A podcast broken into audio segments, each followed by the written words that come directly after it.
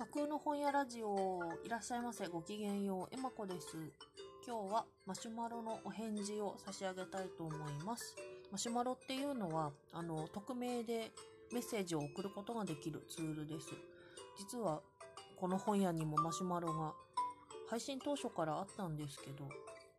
はい。あちこちに実はリンクが置いてあります。でうんと今から3ヶ月前に初マシュマロをいただいていて昨日またもう1ついただいたんですけれども3ヶ月前のマシュマロに関しては Twitter の上でお返事をしてましてでもよく考えたら、まあ、ラジオ番組にいただいたお便りっていうことだよなと思ってそれならラジオでお返事するのが筋かなと思ってはい反省を込めて今日あの初マシュマロと昨日の最新のマシュマロ2通のお返事をそしてお礼を差し上げたいと思って収録をしておりますはいというわけでえーと3ヶ月前に初めていただいたマシュマロをまず読ませていただきます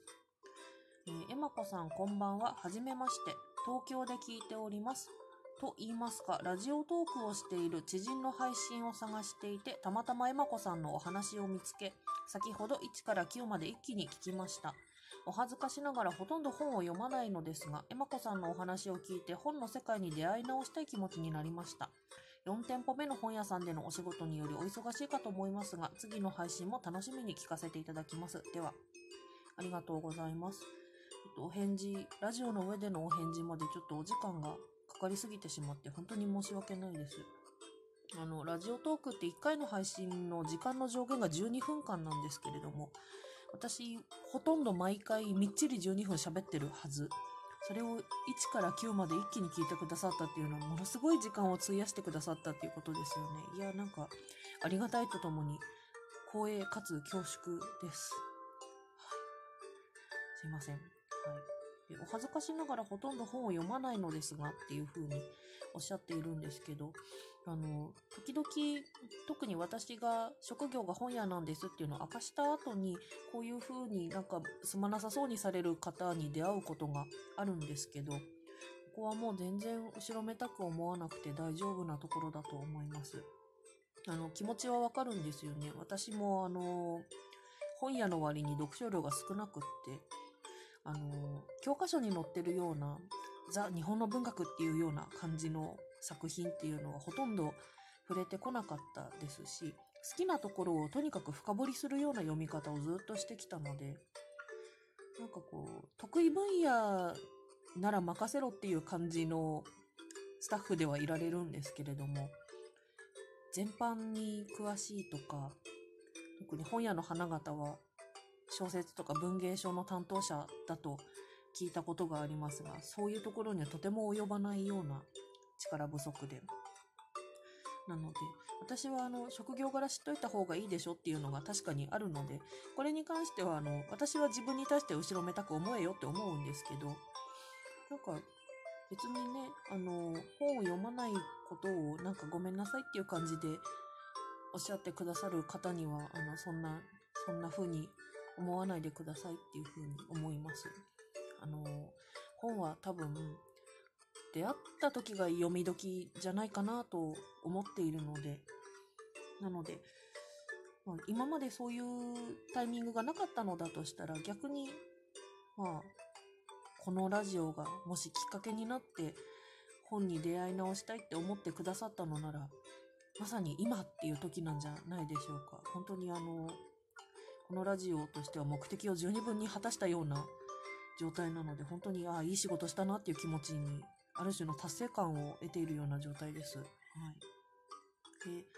まあ今あんまり気軽にお出かけできるような状態ではまだないと思うんですけど、でも、まあそういう時期が来ましたら、お近くの本屋さんでも、どっかお出かけななさった先の本屋さんでも、ちょっとお寄りいただけたらいいなと思います。で買わなくてもいいので、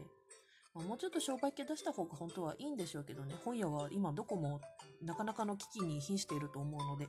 でも、あのー、その場を楽しむっていうのもあると思うんですよね。本のある空間をそぞろ歩くことを楽しんでいるっていうお客さんって確実に一定数いらっしゃったと思うので、そういう方々のそういうお気持ちも、そういう楽しみ方も大事にしたいなっていうのは私が個人的に思ってることです。なので、もちろん売り上がったらありがたいんです。あの、あわよくば売れろって思うんですけども、でも、うん。なんか、ご自分のペースで、ご自分が心地よいスピードで本屋を楽しんでくださったらいいなというふうに思います。それが理想ですね。で、ふらふらとお散歩をするようにお店の中を歩いていただいて、なんか、なんだか気持ちが止まるようなもの、目が引っかかるようなものがありましたら、それが出会いかもしれないので、新しい世界の扉が、楽しみの扉が開けるかもしれないです。そうやってなんかこう、今まで他のことに使ってた時間を、ちょっとでも本の方に向けてくださるっていうことであれば、あの、本をほとんど読まないっておっしゃってる方にそういう気持ちにさせたってなれば、すごい、なんか本当にね、本屋としては、十分報われたなっていう感じがします。はい。なので、もちろんご自身の健康と安全を第一に優先していただいての上ですけど、はい。まあ、気持ちが向いた時には、お近くのお店にお寄りくださったら嬉しいなと思います。どこの本屋さんでもお越しお待ちしてますっていう、そういう状態だと思います。はい。どうも、温かいメッセージをどうもありがとうございました。お返事がだいぶ遅くなってしまって申し訳ありませんでした。今もたまに聞きに来てくださっているのだとしたら、はい、嬉しいなと思います。はい、ありがとうございました。初めていただいたマシュマロのお返事でした。はいでは、えー、2通目の昨日いただいたばっかりのマシュマロを読ませていただきます。えー、いつもラジオを楽しませていただいています。面倒くさい文字起こしをしてくださるのはなぜだろうと思っておりましたが、その理由を拝見いたしました。私は補聴器をしていて講話できますが、馴染みのない単語が出るとどうしても咀嚼しにくい時がありますので、本当に助かっています。また、エマ子様のお声はとても聞き取りやすいので安心できます。安心したい時やほっとしたい時にまとめて聞くことが多く、このような時期でも変わらない安定したラジオトークを本当にありがとうございます。ありがとうございます。こちらこそありがとうございます。すごいお言葉を尽くしてくださって。あの、このラジオには実は文字起こし版っていうのがあるんですけど、あんまりこう、アピールしてこなかったというか、うん。あと、全然更新がね、配信の数に対して半分くらいしか文字起こしができてないので、追いついていなくって。で、今ちょっと追いつけないかなと思って、打ち直しを頑張っているところなんですけど、はい、で、これは、まあ、ツイッター上でも喋った通りなんですけど、ここのラジオとは関係ないところで知り合った方がちょっと耳が聞こえにくい方で、で、まあ、その方にこのラジオの存在をお教えするっていうほどではないんですけど、全然知らないんですけど、でも、あのー、音で楽しむことが大前提の配信メディア、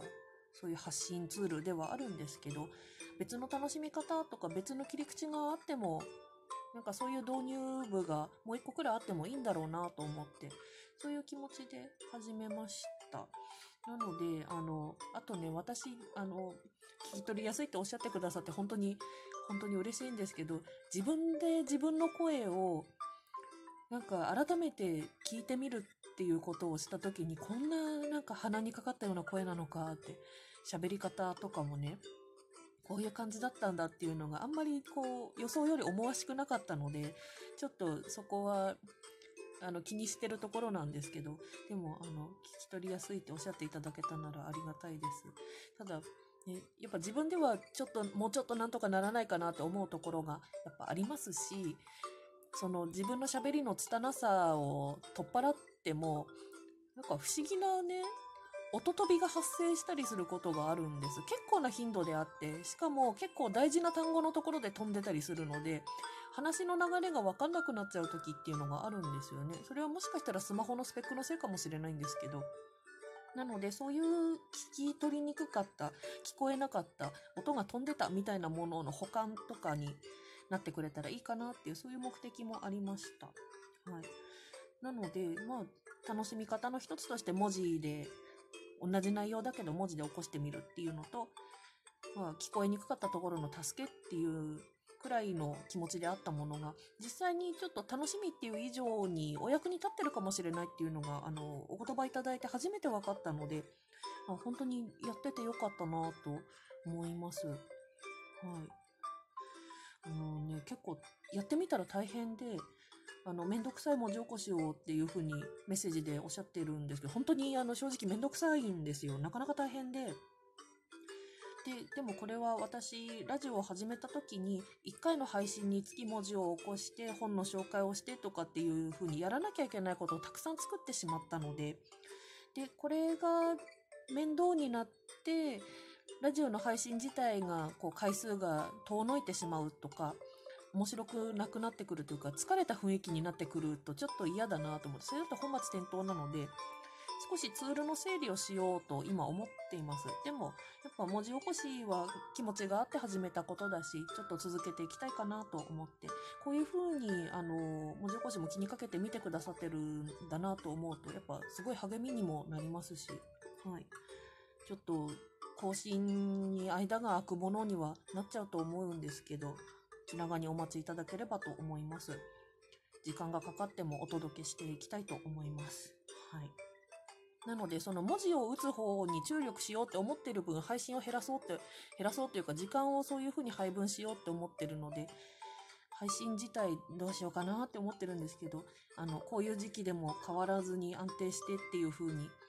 配信についておっしゃっていただいてるので、まあ、家で楽しめるものが多ければいいっていう今の時期なので、そういうものの一つにもし慣れているんだったらっていう気持ちで喋りたいときは喋ろうと思います。はい、お言葉をありがとうございました。あの、私の楽しみにも今このラジオトークはなっているので、ちょっと背中を押してもらったような気持ちになりました。はい。えー今日はお二方からいただいたメッセージのご紹介、お礼を申し上げました。どうもありがとうございました。嬉しかったです。また、時間が合いました時には聞きにいらしていただけたら嬉しいです。では、エマコでした。